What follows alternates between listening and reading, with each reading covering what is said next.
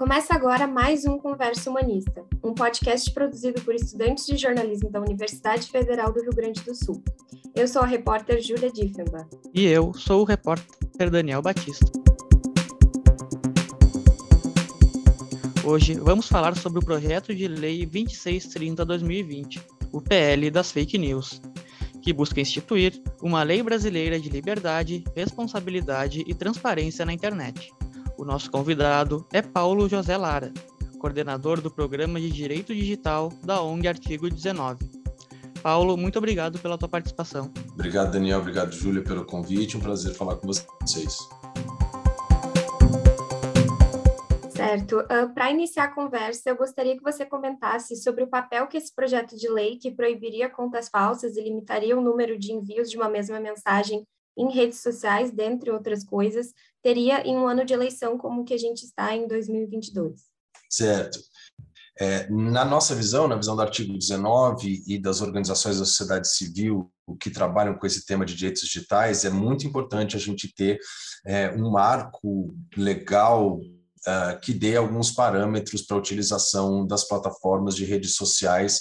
uh, em geral e principalmente no ano de eleições. Né? A gente sabe que é muito difícil é, você regular determinadas manifestações da tecnologia, né? principalmente é, num contexto social complexo como é o mundo de hoje, mas é, algum tipo de, de diretrizes de, de, de, condutas e de dispositivos é, que fazem com que a atuação dessas, dessas plataformas de redes sociais é, estejam de acordo não só com a legislação nacional, mas também com parâmetros de direitos humanos, obedecendo a liberdade de expressão, garantindo acesso à informação, é importante. Por isso que a gente acha que uh, embora haja pontos dentro do projeto uh, que precisem ainda ou de regulamentação, ou de uma melhora, ou eventualmente né, que a gente tenha discordado da sua redação, é, a, a, a, nossa posição é uma posição de dar importância à aprovação desse projeto para que esteja já uh, válido nas eleições, considerando, claro, né, o histórico que a gente tem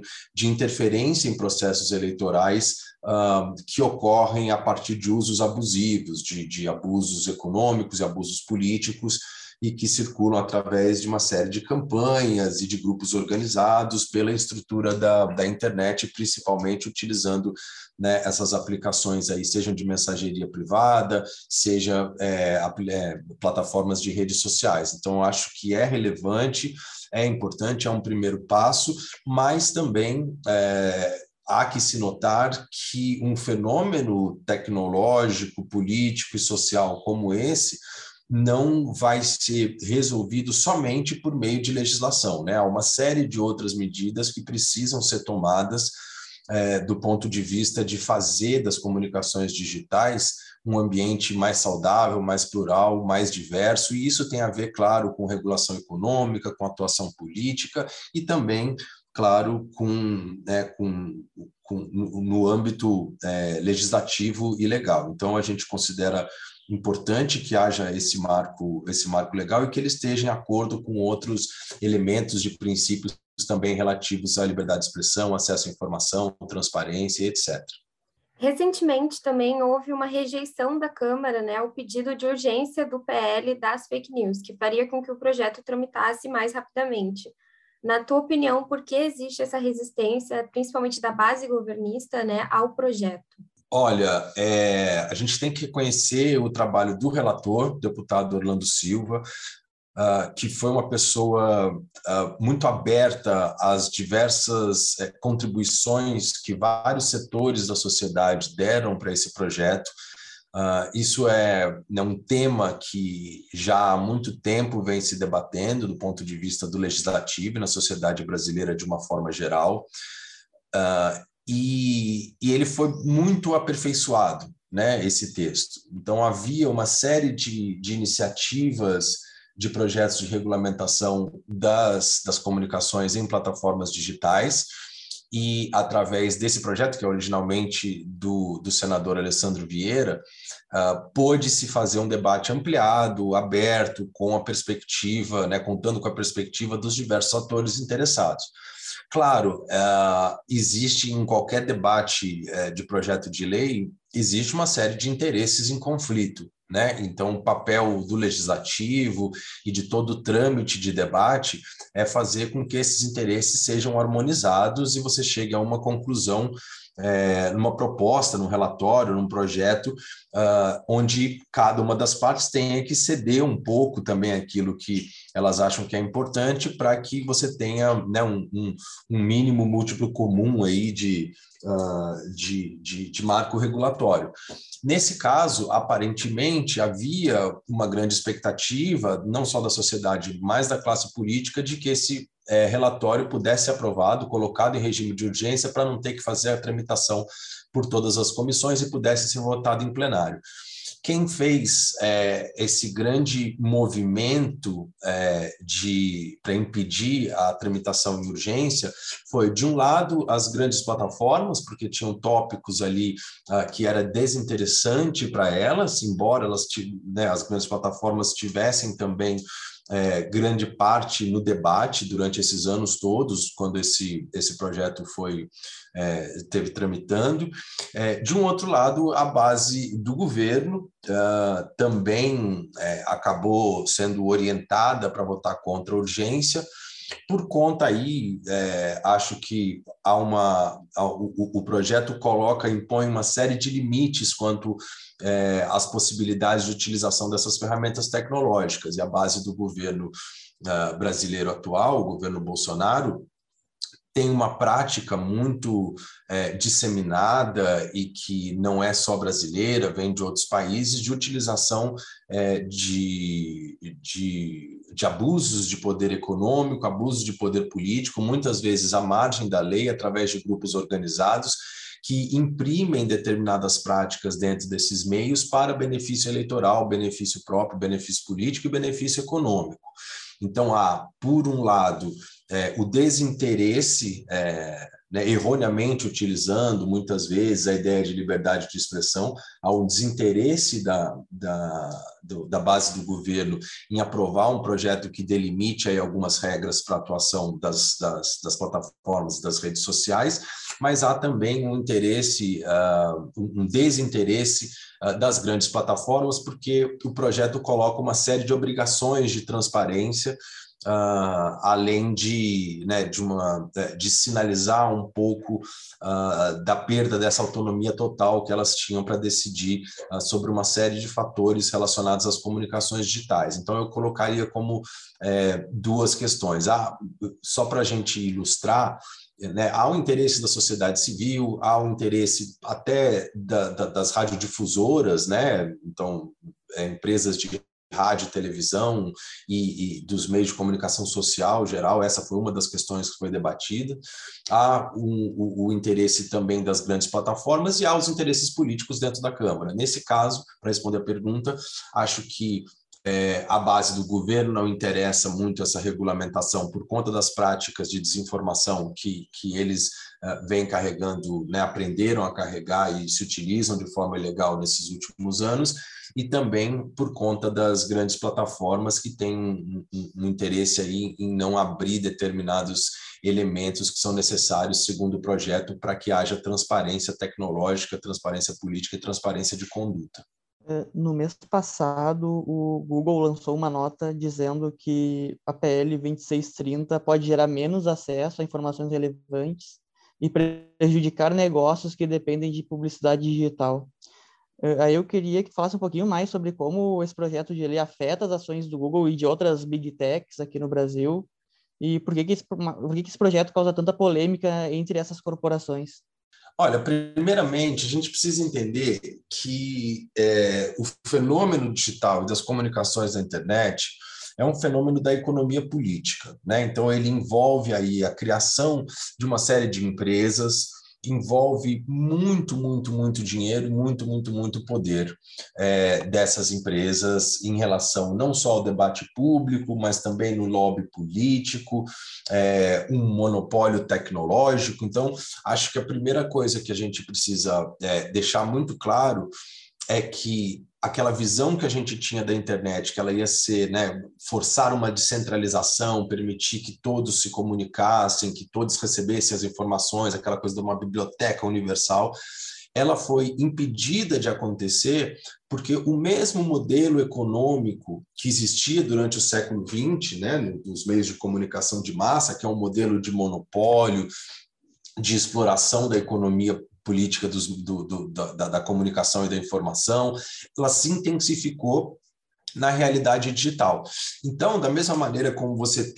né, ainda tem é, os monopólios dos meios de comunicação social, há hoje em dia um monopólio muito mais aguçado, muito mais poderoso é, de determinadas empresas de tecnologia. Então, quando você pega a Microsoft, a Google, é, a Amazon, o Facebook, o Meta, né, enfim, é, você tem é, empresas que são enormes, que nunca existiram na história, essas empresas com esse tipo de poder, com esse tipo de poder econômico, com esse tipo de poder político. Então, acho que a primeira coisa né, com essa introdução é dizer com o tamanho dessas empresas e dessas corporações, tem que haver muita, muita, muita responsabilidade por parte delas e muito esforço delas empreenderem no sentido da responsabilidade né, do tamanho que elas têm. Então, quando a gente fala, por exemplo, de é, argumentos das grandes é, plataformas, das big techs, contra projetos de regulação, a gente sempre deve ter em mente que não há interesse dessas plataformas de abrir um pouco os seus segredos, sejam técnicos, sejam econômicos, sejam de políticas internas, para o público em geral, para o, para o escrutínio. É, a gente tem que reconhecer que o, o, o ambiente é,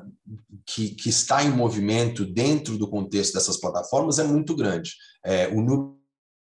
de acessos, o número de vídeos que vão para o YouTube, é, o número de indexação que o Google faz, tudo isso é enorme. Então, é, existe sim a necessidade que essas empresas é, desprendam recursos e tenham políticas de controle na medida em que são enormes e que têm um poder, um poder econômico, um poder político gigantesco. Então, o Google né, e outras, e outras uh, uh, empresas de, de, de internet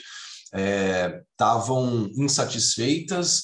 com o, a, a, o rol de necessidades que elas teriam que cumprir do ponto de vista dos deveres da transparência. Então, elaboração de termos e políticas de uso, né, é, é, obrigações em relação ao compartilhamento de dados pessoais, é, você tem é, a obrigatoriedade de relatórios de transparência com uma série de pontos que precisam ter é, estar claro neles para que a sociedade conheça quais são os mecanismos técnicos que são utilizados dentro da empresa para que ela demonstre determinado resultado. Então, há uma série de, de, de elementos que o projeto pede para essas empresas que não é do interesse delas de, é, né, de, de liberar e de deixar, deixar transparente. Nós temos é, uma, uma preocupação que é os relatórios de transparência são importantes, mas eles têm que resguardar também o direito à privacidade e aos dados pessoais, principalmente quando esses relatórios envolvem alguns dados que podem ser sensíveis e que podem comprometer aí determinados direitos dos cidadãos. No entanto, é absolutamente necessário é, que a gente conheça quais são os mecanismos uh, de é, tecnológicos que oferecem esses resultados e dão essa dinâmica para cada uma dessas, dessas empresas. O Google, como outras empresas, né, de, de, de as grandes empresas de internet, é, argumentam que com essa uh, publicização e com essa transparência ativa, haveria alguma maneira de, é, de, de, pessoas mal intencionadas descobrirem os caminhos para burlar suas regras. Isso não é verdade. Isso, né, e, e se fosse verdade, deve haver todas as condições de empresas como essa desenvolverem mecanismos de segurança que, de, de segurança que impeçam é, esse tipo de uso. Então, é uma, é uma na verdade, é, um, uma negação de um, aplicar determinadas políticas de transparência por querer segurar alguns segredos técnicos industriais que fariam com que a, a dinâmica dessas plataformas fosse um pouco mais transparente. É, na nossa posição, e aí termino por aqui para não ficar muito longo, eu acho que a gente tem que ser é, muito contundente em relação à exigência de transparência dessas plataformas. Não só esses mecanismos que estão aqui, como também é, exigir, e aí, de novo, eu retorno à questão de que um projeto de lei não dá conta de maneira universal desses problemas todos, mas enquanto sociedade, enquanto pessoas interessadas na democracia e, e, e no debate público, é, que a gente tem acesso também às maneiras como, né, sejam questões algorítmicas e tecnológicas dessas plataformas funcionam, mas também de que maneira que uh, questões financeiras e econômicas também se dão nelas. Quer dizer, quem ganha dinheiro com isso, como que esse dinheiro está sendo distribuído, como que o feed é realizado, como que as recomendações são feitas. Isso é importante para que a gente crie não só propostas, mas consiga também, de alguma maneira, harmonizar a atuação dessas plataformas para transformar